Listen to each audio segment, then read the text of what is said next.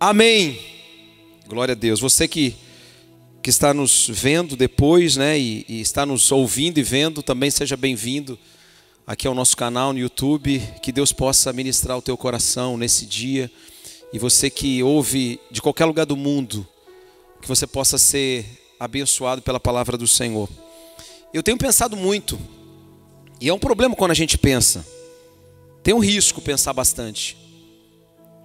A gente pode chegar a algumas conclusões que a gente não gostaria de chegar. Porque quando a gente não pensa, a gente é movido apenas pelo movimento dos outros, a gente vai. Mas quando a gente pensa, a gente toma algumas conclusões, a gente decide a respeito de algumas coisas e a gente fica pensando: puxa, agora eu pensei, agora não tem mais como voltar. Agora eu vou ter que avançar. E eu tenho pensado muito sobre a igreja do Senhor nesses dias e aquilo que nós somos e aquilo que nós precisamos nos tornar. E o Senhor tem me levado a ler o livro de Atos. Eu estou lendo o livro de Atos, compartilhei na semana passada sobre Pentecoste aqui, que era o domingo de Pentecoste, tá?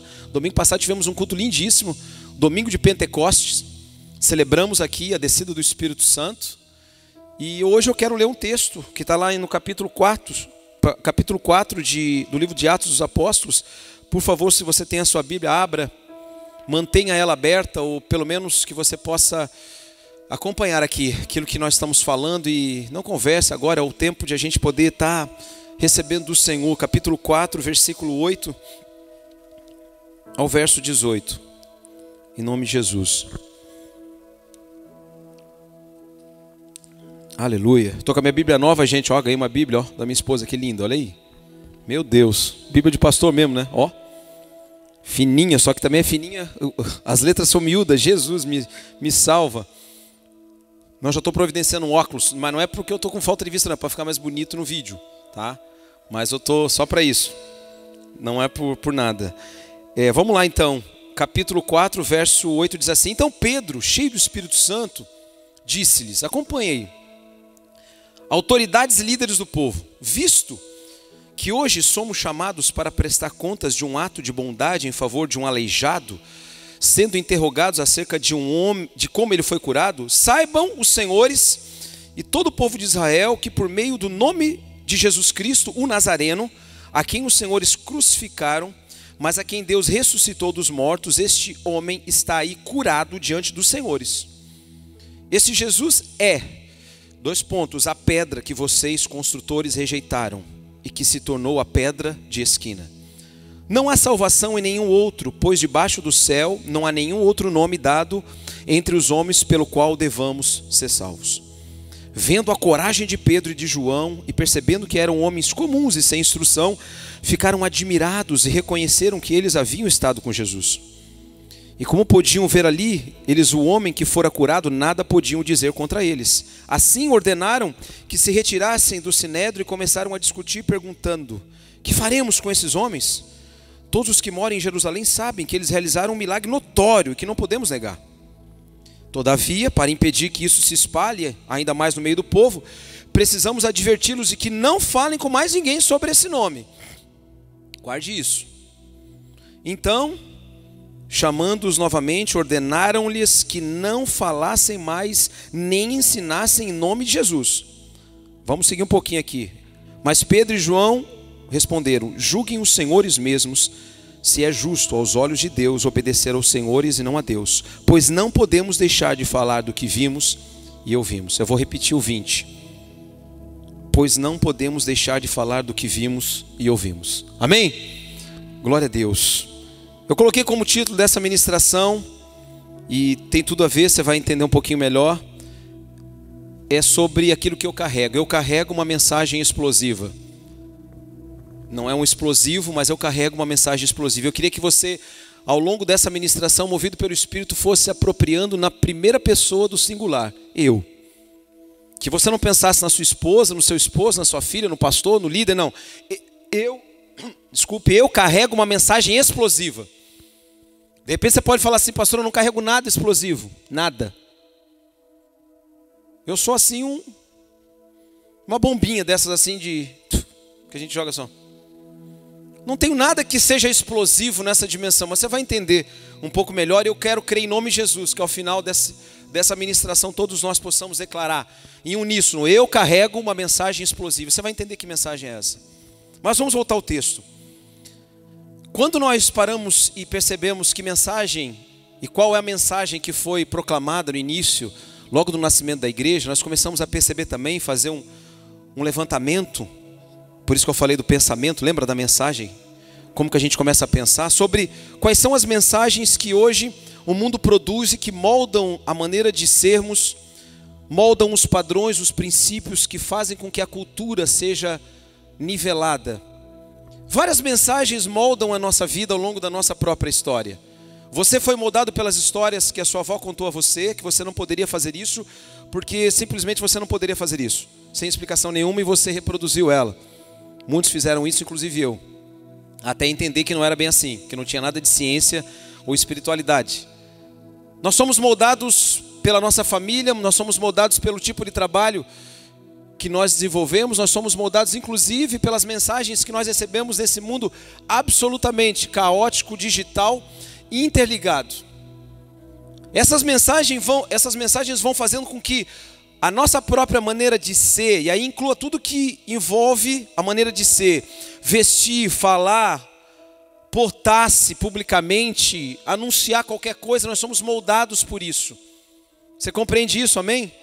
Nós vivemos numa sociedade assim, multicultural, multifacetada, com inúmeras mensagens que nós podemos colocá-las numa prateleira e podemos decidir qual dela nós podemos pegar de uma hora para outra. Inclusive, preste atenção, nesse tempo que nós estamos vivendo, especialmente, quando eu digo nesse tempo, não é nesse ano, ao longo dos últimos talvez 10 anos, qualquer mensagem vale, desde que seja sua.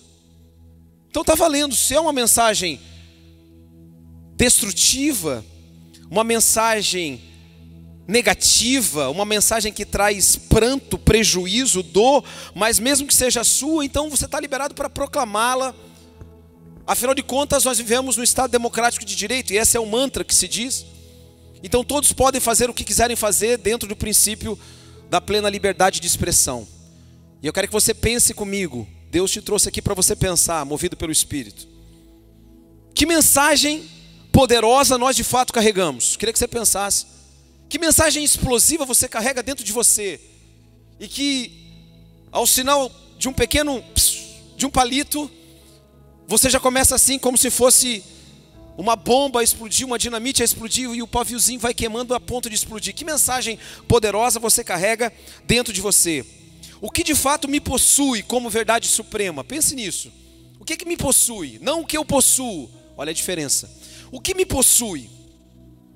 O que me toma? por inteiro e que me faz ser essa pessoa que eu sou. Ah, tá ficando difícil, eu nem sei o que me possui. Eu tenho coisas que eu possuo. Mas o que que me possui como verdade suprema da minha vida? Eu quero dizer que a igreja, essa igreja de Atos 4 nasce dentro de um aspecto que é muito claro aqui nesse momento. Ela nasce com a descida do Espírito Santo em Atos 1:8, onde o próprio Senhor Jesus havia dito que eles haveriam de receber o Espírito Santo e por conta desse Espírito eles seriam testemunhas, e essa mensagem seria uma mensagem explosiva. Não seria qualquer mensagem, seria uma mensagem que transformaria a vida da humanidade para sempre. Olha só, a mensagem liberada por Jesus nos seus evangelhos na sua própria vida.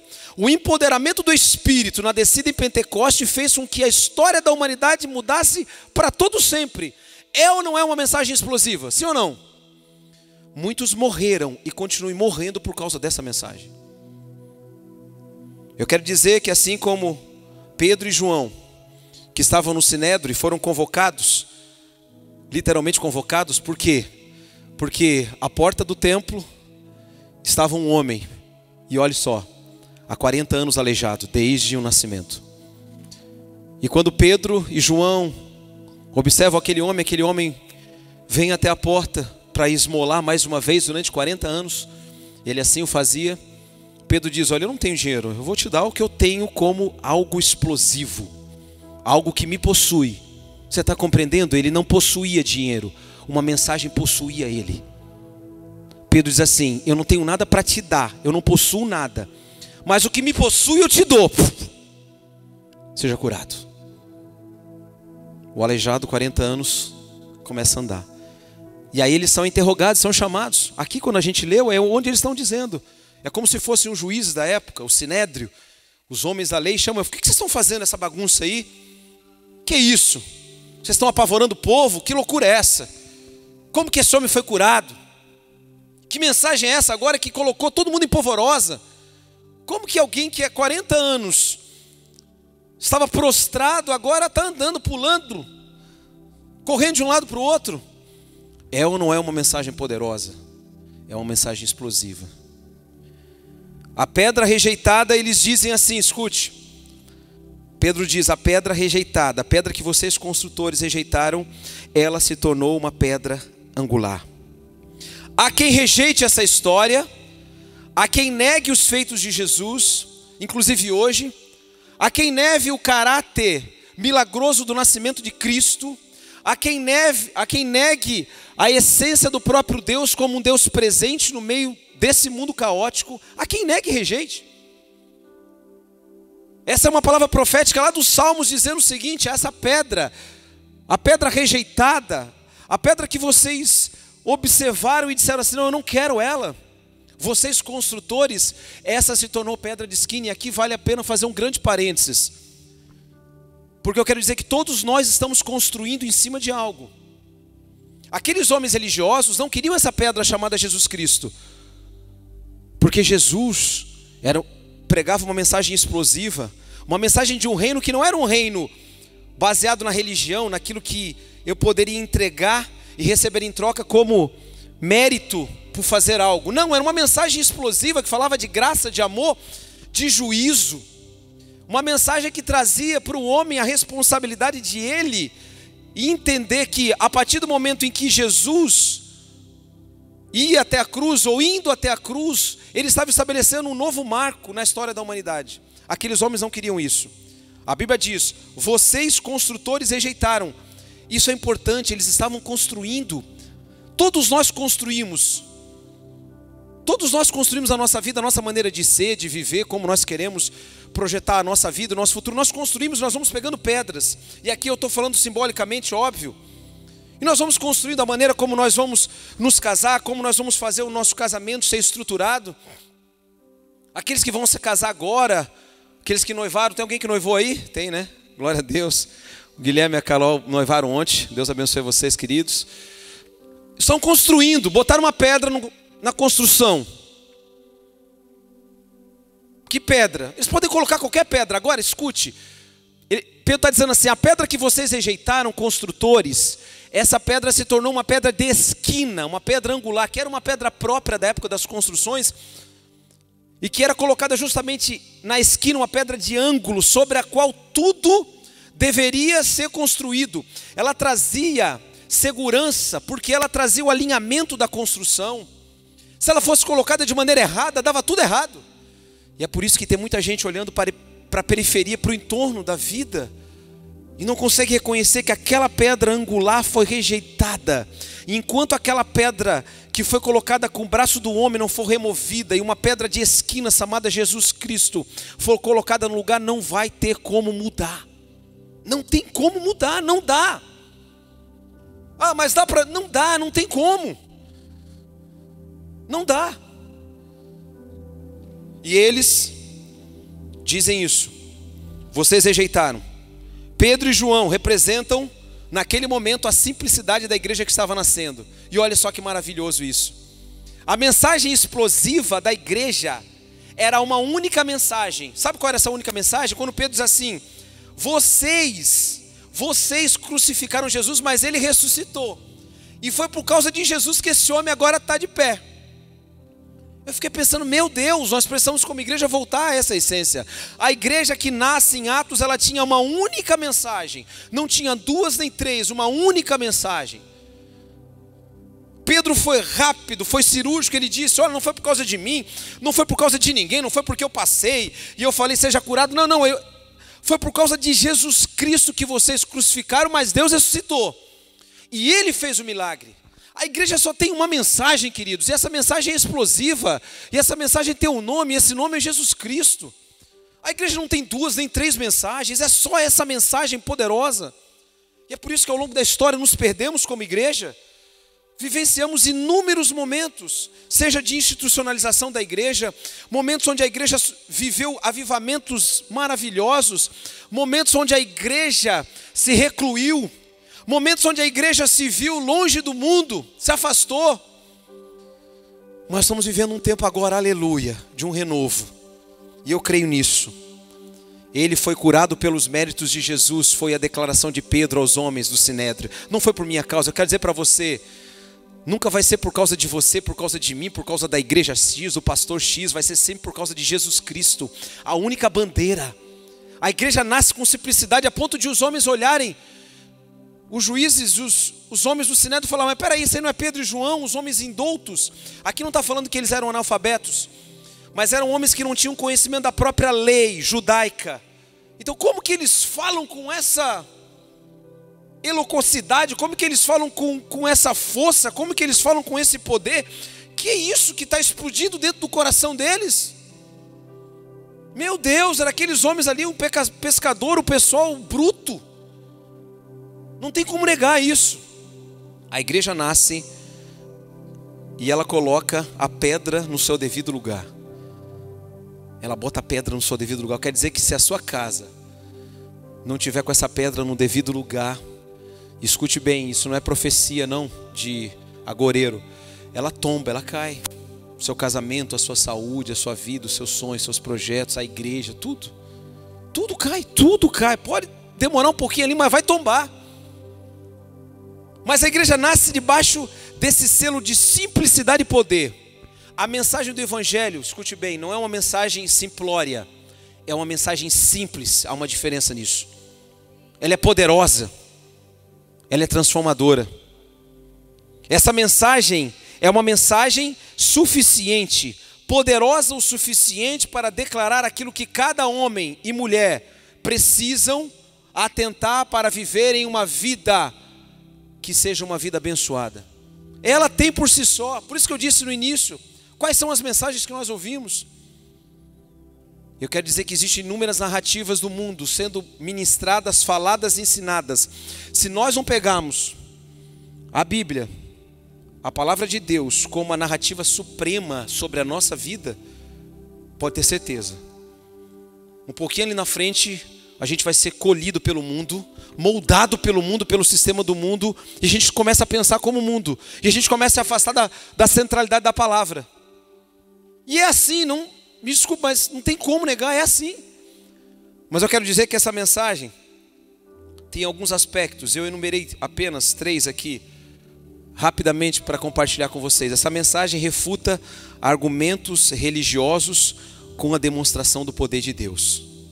Sabe o que, que Paulo diz em 1 Coríntios 2,4? Ele diz assim, quando ele fala, numa carta dura à igreja de Corinto, ele diz: A minha mensagem e a minha pregação quando eu estive aí com vocês, ela não consistiu em palavra persuasiva de sabedoria, mas na demonstração do Espírito e de poder. A mensagem do Evangelho ela refuta os argumentos religiosos. Lembra que eles falaram assim? Está aqui, capítulo 4. Ah, mas aquele homem estava paralítico há 40 anos, agora ele está andando. Quebra a perna dele, bota ele de novo lá deitado. Não dá. Quando Jesus vem, um ciclo começa a se renovar na vida das pessoas. E 40, ei, 40, o número 40 na Bíblia fala sobre uma estação, um ciclo que se fecha. 40 anos aquele homem, aleijado, esmolando, até que o poder e a mensagem explosiva que possuía Pedro e João foi até o encontro daquele homem. E aí, os argumentos religiosos daqueles que queriam pegar na na curva, Pedro e João foram por água abaixo. Eles falaram: Deixa eles irem, porque o povo aí está celebrando. O cara está pulando e andando. Eu quero dizer, querido, que Deus quer fazer na sua vida uma transformação diária, de maneira que aqueles que não creem em Cristo, aqueles que refutam uma fé simples e poderosa, possam ver na sua vida, na sua casa, no seu procedimento o agir de Deus. É isso. Essa mensagem precisa nos possuir. Não pode ser uma coisa de, de troca de roupa, bota uma roupa, troca de roupa, bota uma roupa, vou para o culto, vou para lá. Não, não. Ela nos possui. Ela nos possui. O argumento religioso é refutado, não tem como, sabe? Aquele casamento arrebentado, ou aquela pessoa que estava nas drogas, um filho. Quantos nós já tivemos, e tantos, tantos e tantos, de testemunhos. E aí você fala: olha, só Jesus. Não tem como refutar. Não, mas o religioso vai sempre tentar encontrar alguma coisa para fazer com que o argumento seja voltado, direcionado àquele pensamento que o religioso tem. Mas não tem como, a mensagem do Evangelho é poderosa e diz assim: não, não, esqueçam. O homem estava aleijado há 40 anos, agora ele está correndo. Pronto, deu. Deus quer fazer isso na sua vida, na sua casa, no seu trabalho. Ele quer glorificar o nome dele através da sua vida, mas essa mensagem explosiva tem que possuir você.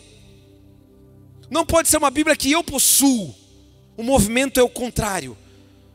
A palavra precisa me possuir. Eu preciso ser servo dessa palavra, eu preciso ser servo desse Senhor. Tudo isso precisa me possuir como uma mensagem explosiva. O Evangelho não é apenas uma boa notícia, ele é uma notícia sobre todas as coisas. E eu pensava sobre isso e tal, estava orando, eu falei: o Evangelho quer dizer boa notícia, uma boa mensagem, mas ela é, continua sendo, mas não é apenas uma boa notícia que diz assim: olha, Jesus ressuscitou, não, ela é uma notícia sobre todas as coisas, e preste atenção, porque isso faz toda a diferença. É uma notícia sobre como eu devo me portar como marido, como eu devo ser um funcionário ou um patrão, como eu devo ser um cidadão, como eu devo ser um, um homem de negócios, como eu devo encarar a cultura desse mundo. Então, não é apenas uma mensagem para ser compartilhada dentro de um espaço denominado igreja. Não. O Evangelho, além de ser uma boa notícia, é uma notícia sobre todas as coisas. Leslie Newbegin, um grande missionário, missiologista inglês, um homem que passou quase 40 anos da sua vida na Índia, junto com a sua esposa, 40 anos. Ele ficou de 36 a 74 na Índia. Um dos precursores do século 20 nas missões na Índia. Um homem, nossa, um homem do qual o mundo não é digno. Ele, e essa frase é dele, ele diz assim: escute, a narrativa cristã oferece um conjunto extraordinário de lentes, lentes não algo para o qual olhamos, mas através do qual olhamos. Vou explicar. Não é um lugar, as lentes que o Evangelho, a narrativa bíblica traz para nós, não é para um lugar onde a gente olha, mas é através do qual nós olhamos. Você consegue entender isso? Não é eu, vou resumir assim de uma maneira muito miudinha. Não era eu ir na igreja para onde eu olho, não é eu estar na igreja. Eu estou no trabalho, eu estou na escola, eu estou no cinema, através da minha vida eu vejo tudo pela luz e pela lente do Evangelho. Quando a gente entende isso, faz toda a diferença. A mensagem poderosa começa a me possuir. No meu trabalho não é um lugar onde Deus está completamente isento, não. Eu estou vendo meu, meu, meu trabalho através da lente do Evangelho. Eu estou vendo a minha família através da lente do Evangelho. Eu estou participando de uma celebração esportiva na minha empresa através da lente do Evangelho. É por isso que, quando nós falamos sobre moldar, Romanos 12 fala sobre isso. E diz que nós não podemos tomar a forma desse mundo, mas nós temos o poder pelo Espírito de transformar o mundo pela renovação da nossa mente. E como que nós transformamos o mundo? É um movimento interno ele nasce do, do interior e parte do interior para fora. Essa mensagem me possui, ela transforma a maneira com a qual eu vejo o mundo e a partir daí eu começo a viver a minha vida. Irmãos, queridos, amados, você que nos visita, o convite à ceia, o convite à mesa é para que você possa pegar um novo óculos, uma nova lente, a lente do Evangelho. Porque eu quero dizer para você que é muito fácil a gente olhar para um lugar e dizer que aquele lugar é o lugar de Deus. Eu vou lá na igreja. Aqui é a igreja, lugar de Deus. No meu trabalho, não. Ali meu trabalho é o lugar onde eu trabalho. É mais fácil. Não me gera compromisso. Ali então, eu tomo a forma do meu trabalho, não. A mensagem explosiva precisa me dominar em todos os momentos. Segundo ponto, essa mensagem não admite retornos infantilizados. Vou repetir, essa mensagem do Evangelho não admite retornos infantilizados. Lucas 9, tem uma passagem lindíssima quando Jesus fala que ele manda os discípulos irem à frente, ele já estava no final, Jesus estava indo para Jerusalém, finalzinho da vida dele. E ele diz para os discípulos para irem à frente, preparar um lugar para eles pousar. E ele chega no lugar e os samaritanos na pousada falam: Não, não, não, aqui não, que você não vai pousar não. Aí Tiago e João, olha só, um retorno infantilizado à sua própria vontade carnal, diz assim: Você quer que a gente peça aos céus e mande fogo para matar todo mundo? Eles estavam indo para um culto. Jesus, você quer que a gente peça para o Pai para mandar fogo para matar esses cabras aí? A Bíblia diz que Jesus repreende os dois. Repreensão, não imagina Jesus falou assim: Ô Tiagão, ô João, pô, não. Jesus falou: Que infantilidade é essa? Eu estou indo para Jerusalém, eu já disse para vocês três anos que eu vou morrer, que o filho do homem veio para servir. Vocês querem pedir ao Pai para mandar fogo do céu para matar os caras que não querem nos receber? Essa mensagem não admite retornos infantilizados. E Jesus continua, e a Bíblia diz que ele está caminhando, daqui a pouco vem alguém e fala assim: parece aqueles namorados que fazem todas as promessas, né? Só na hora do namoro. Depois de casado não cumpre nenhuma delas. Eu não estou generalizando, óbvio. E aí a, a, Bíblia diz que chega uma pessoa e diz assim: Senhor, Senhor, eu irei com o Senhor para onde o Senhor estiver indo, eu vou com o Senhor. Para onde o Senhor andar, eu estarei contigo. Ah, Senhor.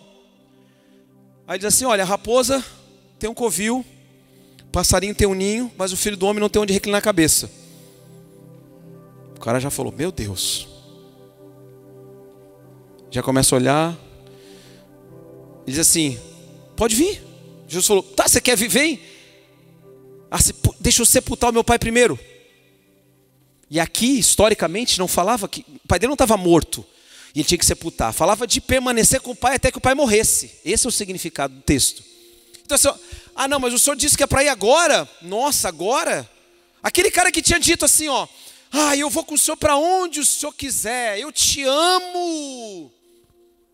Jesus falou assim: olha, a raposa tem covil, passarinho tem ninho, eu não tenho onde botar a cabeça para dormir. Vamos? Ah, meu pai está velhinho, tenho que sepultar ele. Quando ele morrer, eu volto. Valeu. Aí passa outro. Mesma coisa. Bah, Senhor, eu vou contigo até o final. Eu, eu, eu, eu, vou me colocar como um tapete para o Senhor passar por cima de mim. Ele repete: Olha, raposa, passarinho. Puxa vida, agora, o que, que eu vou fazer? Vou voltar? Eu tenho que cuidar? Olhar para trás? O que, que eu vou fazer? Jesus diz assim para esses dois que olharam e falaram assim: puxa vida. Jesus falou assim: aquele que coloca a mão no arado e volta e olha para trás não é útil para o reino de Deus. Não é útil, não é apto. O apto aqui no grego quer dizer útil. Não, mas eu vou lá porque eu tenho que cuidar dos meus afazeres pessoais, eu tenho que cuidar disso e daquilo, do meu trabalho, do meu pai, da minha mãe. Falou assim: não, aquele que coloca a mão no arado não é apto, não é útil para o reino de Deus. Queridos, o que Deus está dizendo aqui, o que a palavra de Deus está dizendo para cada um de nós aqui, com qualquer justificativa nossa, no sentido de olharmos para trás, e quando eu digo olharmos para trás, é darmos os passos em direção ao mundo do qual o próprio Senhor Jesus nos libertou. Quando a palavra diz acerca da mulher de Ló, há uma menção clara, uma exortação clara, evidente, diz: Lembrai-vos da mulher de Ló. E vamos lembrar dela. Deus disse: Eu vou destruir Sodoma e Gomorra, saiam todos. Ló, leve sua família, vai embora. Você é um homem justo, vai embora, pode ir. Mas não olhe para trás. E o texto no hebraico diz que a mulher de Ló olhou para trás, não é um olhar assim, um olhar assim de relance, não, o olhar é um olhar de desejo de permanecer naquele lugar. E aqui nós temos que ampliar para o mundo. Será que nós estamos olhando para trás? Será que muitas vezes a gente pensa assim, ah, mas se a gente, ah, meu Deus, é tanto trabalho esse negócio de igreja, se os compromissos e, e aquela olhadinha assim, puxa, a minha vida era tão mais tranquila, era tão mais relax. Eu não tinha tanto compromisso, eu não tinha essa, esse chamado à abnegação, à renúncia. O Matthew Henry, que é o, o pastor aquele que escreveu o livro, o, o Sermão à Igreja no Lar, ele tem uma frase que ele diz que, estou parafraseando, a primeira lição do Evangelho é a abnegação. A primeira lição do Evangelho é a abnegação, é renúncia. Jesus diz para eles: Olha, eu estou indo para Jerusalém, o bicho vai pegar lá, vocês querem comigo? Mas se vocês colocarem a mão no arado e vocês voltarem, vocês não são aptos, vocês não são úteis para o reino. Eu quero dizer para você, meu irmão, minha irmã, com todo amor, mas receba a palavra de exortação se cabe a você. Você colocou a mão no arado e está olhando para trás? Como assim? Você fez igual aquele ali que falou assim: Eu morro por ti, ó querido. Eu me mato por você. Jesus falou: Não precisa se matar, não. Só estou dizendo que eu não tenho onde botar a cabeça para dormir. Estou indo para Jerusalém, vamos embora? Os dois loucos aí queriam matar o samaritano.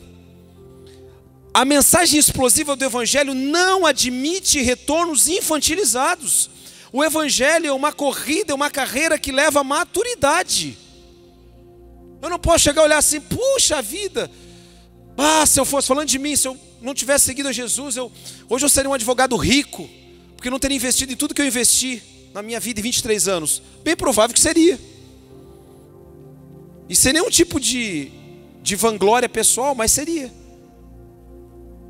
Todo o dinheiro, de maneira avarenta, eu guardaria tudo. Não investiria em nada.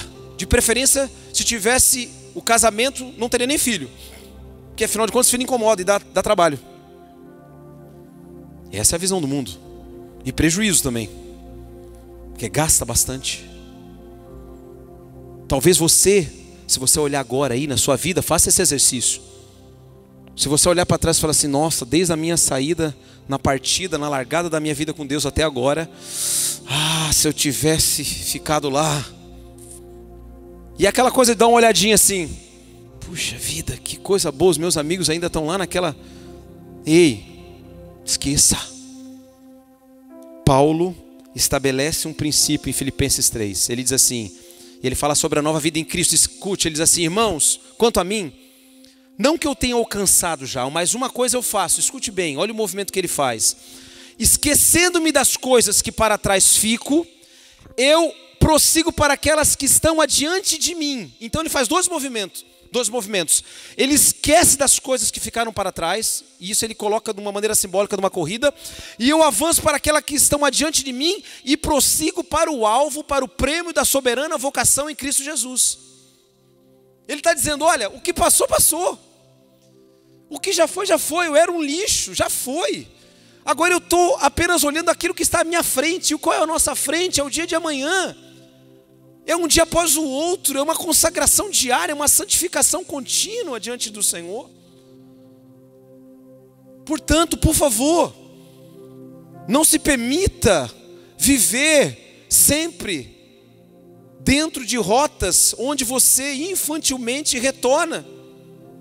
Ah, vou voltar. Quem faz isso não avança.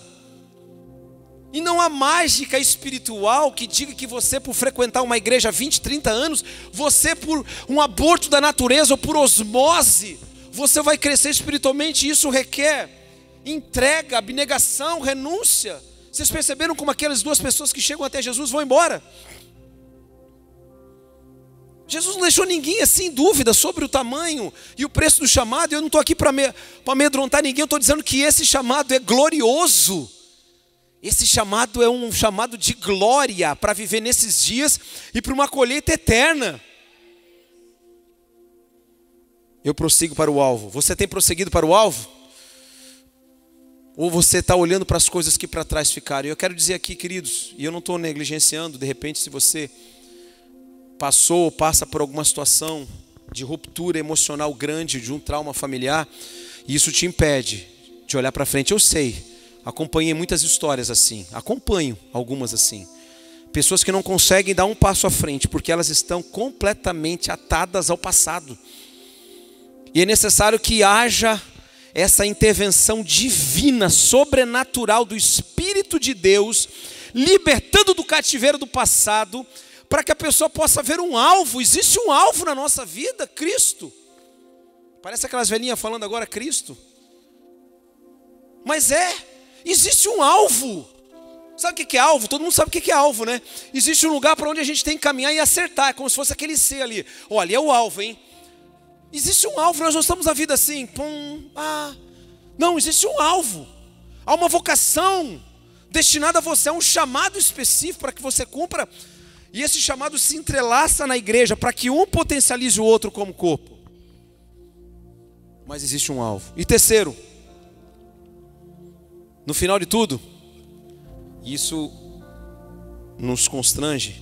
Essa mensagem compromete aqueles que foram impactados por ela.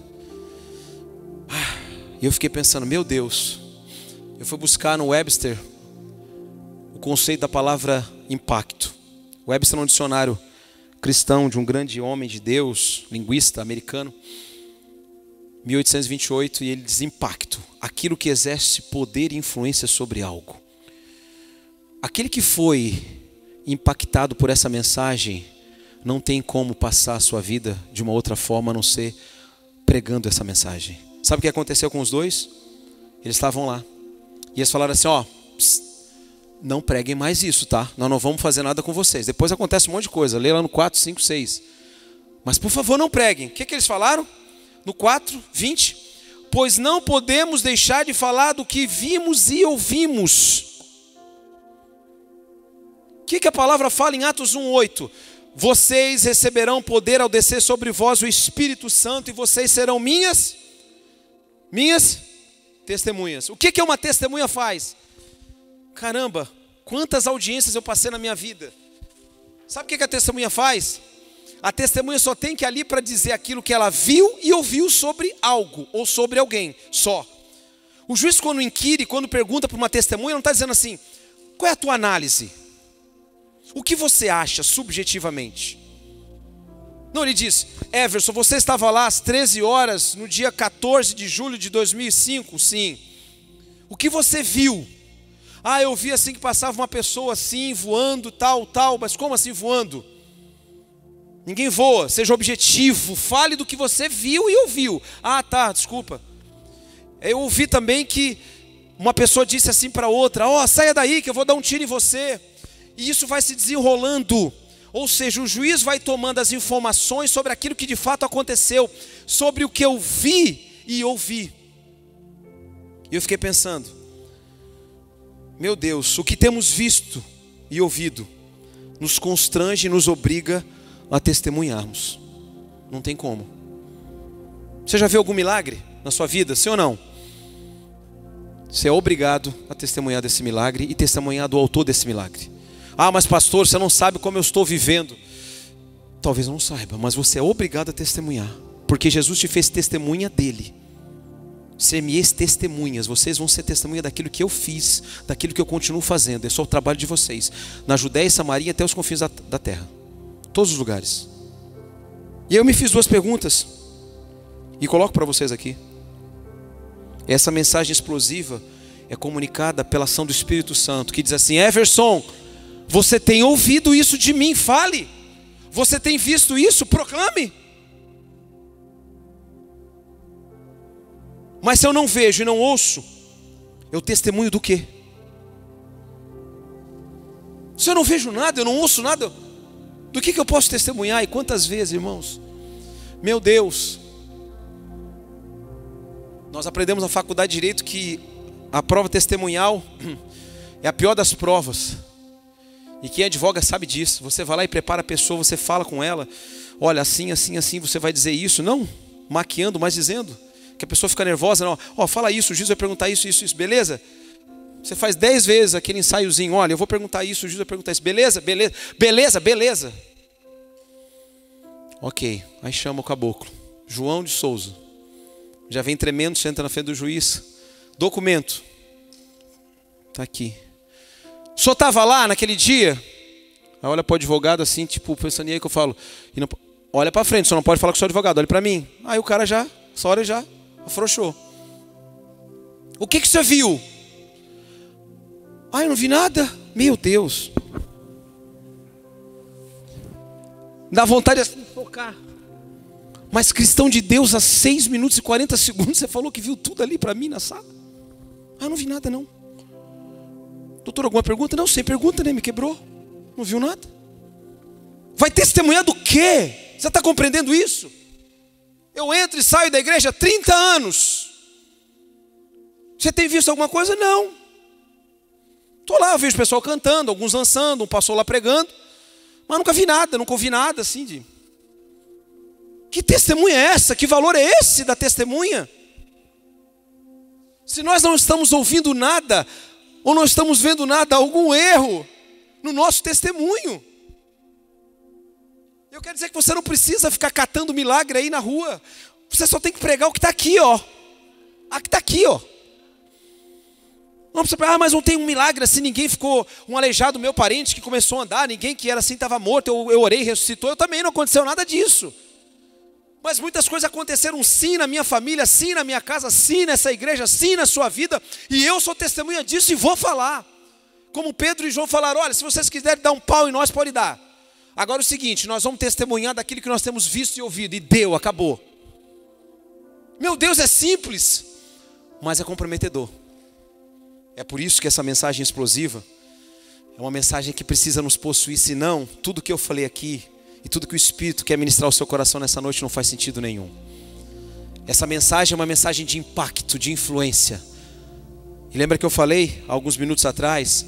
Será que você pode olhar para você dentro do seu coração, nas suas convicções e das muitas mensagens que povoam o seu ser e dizer assim: essa mensagem explosiva me tem, eu carrego essa mensagem explosiva dentro de mim. Porque se eu observar algo que aconteceu, eu vou dar o crédito a Jesus, eu vou falar como aquela pessoa, e vou dizer que vai de casa em casa anunciando alguma coisa. E não é fofoca, não, é anunciando como Maria, é outra Maria que viram Jesus. Falaram: olha, ele ressuscitou. Ah, duvido. Ah, ele ressuscitou. Venham ver. Os discípulos correm até o lugar do túmulo e ele não estava mais lá. Aleluia, testemunha. Isso é tremendo. Olha que oportunidade linda que nós temos de ser testemunha desse, desse Deus poderoso. Dizer assim: olha, Deus fez isso na minha vida, testemunha a respeito de você mesmo. Ei, quanta coisa Deus fez na sua vida. Testemunhe. Você tem visto isso, não seja negligente. Vai ser cobrado de você um dia isso. Ah, mas pastor, eu não tenho um testemunho assim chocante. Eu não levei 38 tiros. Estive na UTI 48 dias entre a vida e a morte. Ora! precisa passar por isso, precisa apenas se reconhecer como miserável e como Martinho Lutero se dizia acerca de si mesmo, um verme, um pecador, um verme, que precisa da graça regeneradora de Deus todos os dias. E aí, quando a gente recebe essa graça de Deus o Espírito começa a nos alegrar, nós temos que testemunhar. Nós temos que dizer, como aquele homem, eu tenho certeza que começou a pular de um lado para o outro, e perguntaram para ele: aleijadinho, aleijadinho, uma ova. Olha aqui, ó. 40 anos, um ciclo virou na minha vida. Deus quer girar os ciclos na sua vida. Mas é necessário ter esse coração aberto para testemunhar dessa grandeza do Evangelho que nos possui. Eu não possuo uma Bíblia, a Bíblia me possui, essa mensagem me possui. Eu não possuo uma igreja, eu pertenço a ela, eu sirvo a ela. É assim que deve ser, precisa ser assim. É por isso que o Senhor está fazendo algo lindo nesses dias. Eu creio, eu creio, eu creio. Um grande avivamento, mas esse avivamento é precedido de muito quebrantamento, de muita renúncia. Não são retornos infantilizados. No primeiro momento que o mundo diz, volta para cá, o cara, ah, tá, voltei. Agora fui para lá, agora voltei. Não, não, não, eu não vou voltar. Eu sou um homem maduro, eu sou uma mulher madura, eu estou caminhando para um alvo. E esse alvo me tem, ele está me chamando, eu estou vendo ele lá no final da reta. Ele está de braços abertos dizendo: vem para cá. E é assim que nós temos que correr a nossa jornada. É hora de passarmos a régua. A infantilidade termina em nome de Jesus. O desejo de voltar termina. É hora de olharmos para o alvo e falar: é lá. É hora de construir, é hora de colocar pedra de esquina. E eu sei, eu sei, talvez você possa dizer assim, pastor, mas essa, essa caminhada tem sido dura, porque parece que a pedra de esquina se moveu debaixo dos meus pés, hoje é como se houvesse apenas um buraco. Eu quero dizer que esse Senhor, Ele é reconstrutor. Esse Senhor ao qual nós servimos é um Deus que regenera todas as coisas. E Ele faz nova todas as coisas, Ele recomeça todas as coisas. Ele recomeçou a história daquele homem 40 anos, aleijado e esmolando, passou a ser uma testemunha viva e poderosa dessa mensagem explosiva que é o Evangelho de Deus. É hora de nos levantarmos, é hora de proclamarmos esse Evangelho. Não interessa se você não é pastor, isso não faz a diferença nenhuma, nenhuma. Porque ele disse: Eu não vou levantar pastor para ser testemunha, vocês todos serão as minhas testemunhas. E quando te chamarem e falarem assim para você: Ei, o que, que você tem visto e ouvido? Conta para mim. Você vai dizer: Ah, você vai sentar e vai escutar, porque eu tenho muita coisa para te falar. Você vai sentar e vai escutar, porque eu tenho muita coisa para compartilhar. A minha vida não é um livro branco que não tenha nenhum registro das marcas do Senhor na minha vida. Quero convidar você a ficar de pé em nome de Jesus.